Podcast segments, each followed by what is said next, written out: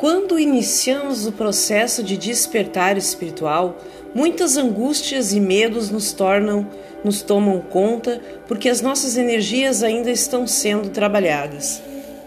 É neste momento de autocura que devemos nos blindar com oração e meditações para protegermos de energias sugadoras.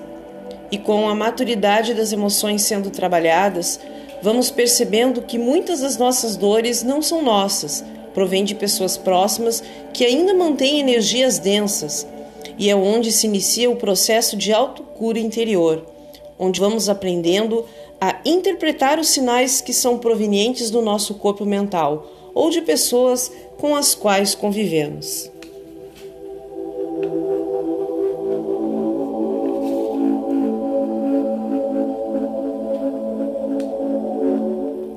É importante aceitarmos esta evolução interior e transformadora para construirmos com a cura energética do nosso planeta as pessoas à nossa volta e de nossa própria jornada terrena.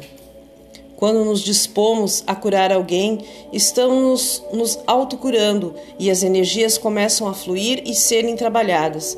Mas o processo é muitas vezes dolorido, mas de uma beleza encantadora. Quem consegue ver o belo por trás da dor e do sofrimento, liberta o seu Cristo interior e torna-se agente transformador de Deus e do universo.